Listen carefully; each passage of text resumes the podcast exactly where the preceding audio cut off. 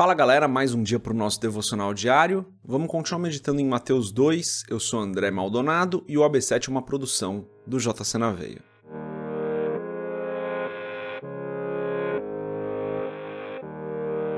Mateus capítulo 2, do verso 13, vou ler até o final do capítulo hoje, até o versículo 23. Versículo 13 diz: Depois que partiram, um anjo do Senhor apareceu a José em sonho e disse-lhe: Levante-se Tome o um menino e sua mãe e fuja para o Egito. Fique lá até que eu lhe diga, pois Herodes vai procurar o menino para matá-lo. Então ele se levantou, tomou o menino e sua mãe durante a noite e partiu para o Egito, onde ficou até a morte de Herodes. E assim se cumpriu o que o Senhor tinha dito pelo profeta: Do Egito chamei o meu filho. Quando Herodes percebeu que havia sido enganado pelos magos, ficou furioso e ordenou que matassem todos os meninos de dois anos para baixo, em Belém e nas proximidades, de acordo com a informação que havia obtido dos magos. Então se cumpriu o que fora dito pelo profeta Jeremias. Ouviu-se uma voz em Ramá, choro e grande lamentação. É Raquel que chora por seus filhos e recusa ser consolada, porque já não existem. Depois que Herodes morreu, um anjo do Senhor apareceu em sonho a José, no Egito, e disse: Levante-se, tome o menino e sua mãe e vá para a terra de Israel, pois estão mortos os que procuravam tirar a vida do menino. Ele se levantou, tomou o menino e sua mãe e foi para a terra de Israel. Mas, ao ouvir que Arquelau estava reinando na Judéia em lugar de seu pai Herodes, teve medo de ir para lá. Tendo sido avisado em sonho, retirou-se para a região da Galiléia e foi viver numa cidade chamada Nazaré. Assim cumpriu-se o que fora dito pelos profetas. Ele será chamado Nazareno. Até aqui, até o versículo 23, vamos fechar os nossos olhos, curvar nossa cabeça e fazer uma oração. Pai, tu és bom e santo, o Senhor é justo, fiel, perfeito e verdadeiro. Tu és o Rei dos Reis, Senhor dos Senhores, não há outro como o Senhor, tu és santo, tu és um Deus maravilhoso, Tu és o nosso Senhor, o príncipe da paz. Pai, em nome de Jesus eu peço, perdoa os nossos pecados e as nossas falhas. Perdoa-nos porque às vezes nós caímos em tentação, perdoa-nos porque às vezes nós nos desviamos dos teus caminhos. Perdoa-nos, Senhor. Perdoa-nos como nós temos perdoado aqueles que nos fazem mal, aqueles que pecam contra nós. E eu te agradeço por mais esse dia, Senhor. Te agradeço pela tua graça, pelo teu amor, pelo teu cuidado. Te agradeço porque o Senhor tem nos ajudado, o Senhor tem nos abençoado, o Senhor tem feito tudo por nós e nada disso nós merecemos. O que o Senhor faz por nós é maravilhoso.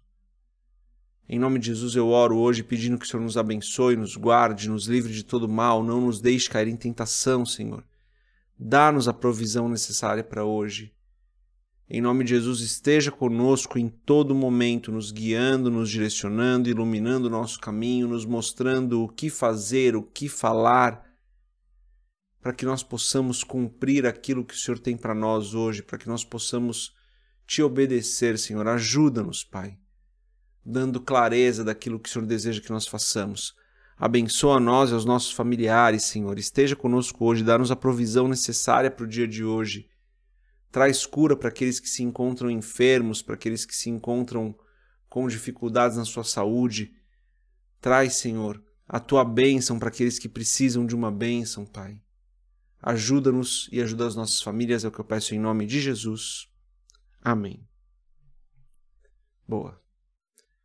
Hoje lemos aqui então até o final de Mateus capítulo 2.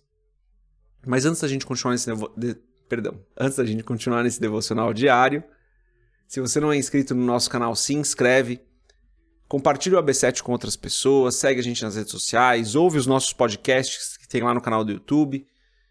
E se você quiser comprar o livro Muito Além de um Pai, www.jcnaveia.com.br, vai ter um banner lá para você comprar o livro. Aqui nesse trecho, lemos um trecho um pouco maior hoje, né? Tem muitos aprendizados. Tem, por exemplo, a questão da obediência de José, que a gente vem vendo aqui em Mateus, né? José obedecendo a Deus em tudo que Deus pede. tem a questão de José ser avisado pelo anjo, ser direcionado por Deus. A gente pode estudar sobre isso, pode meditar nisso também, né? Sobre a importância de nós sermos direcionados por Deus. Mas aqui eu queria destacar algo diferente hoje. No verso 23, por exemplo, está escrito assim, no final: Assim cumpriu-se o que fora dito pelos profetas. Ele será chamado Nazareno. No verso 17, então se cumpriu o que fora dito pelo profeta Jeremias.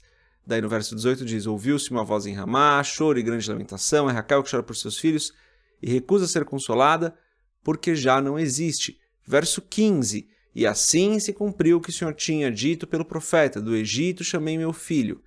E mais uma vez aqui nesse capítulo, que a gente leu anteriormente, tem uma profecia que se cumpre. Então, Mateus aqui mostrando como Jesus cumpre todas as profecias. Nós não servimos um Deus inventado pelos homens, nós não servimos um Deus que foi criado pela humanidade. Nós servimos um Deus eterno. As profecias a respeito de Jesus são para nós uma comprovação disso. Como que coisas que foram escritas milhares de anos antes se cumprem todas numa única pessoa. Às vezes as pessoas podem entender que Jesus foi um bom homem, que Jesus foi um cara legal. Se ele fosse só um homem, se ele fosse só uma pessoa comum com boas ideias, como que todas as profecias se cumpririam nele exclusivamente? Claro, para nós isso é mais uma certeza de que Jesus é o Cristo, o Filho do Deus vivo. E foi isso que diferenciou na jornada de Cristo as pessoas que entenderam quem ele era e, quem, e não entenderam quem ele era. Pessoas que o reconheceram como Cristo, como Filho de Deus, e pessoas que o reconheceram como um profeta, como um curandeiro, como um mestre, seja lá o que for. Todas as profecias se cumprem em Cristo. E Mateus deixa isso muito claro aqui, isso edifica a nossa fé. Nós não servimos um Deus inventado pelos homens. Nós não servimos um Deus que está morto, nós não servimos um Deus que foi feito por mãos humanas, que foi criado como uma bela história. Nós servimos um Deus perfeito que ao longo de toda a história da humanidade vem se mostrando. Se cumpre ali em Jesus e continua se cumprindo porque Jesus está vivo, porque Deus está vivo é maravilhoso. Servimos um Deus maravilhoso. Isso precisa edificar a nossa fé. Quando você ora para Deus em nome de Jesus, você está orando para um Deus que vive, em nome de Jesus, que vive, que nos salvou, que enfrentou a morte e venceu. É maravilhoso.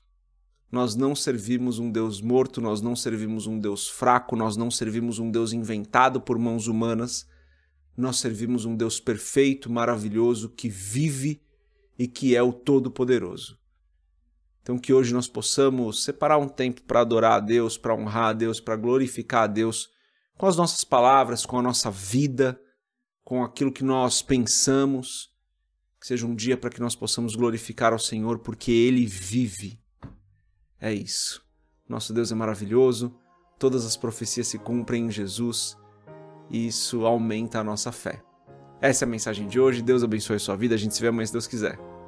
Paz.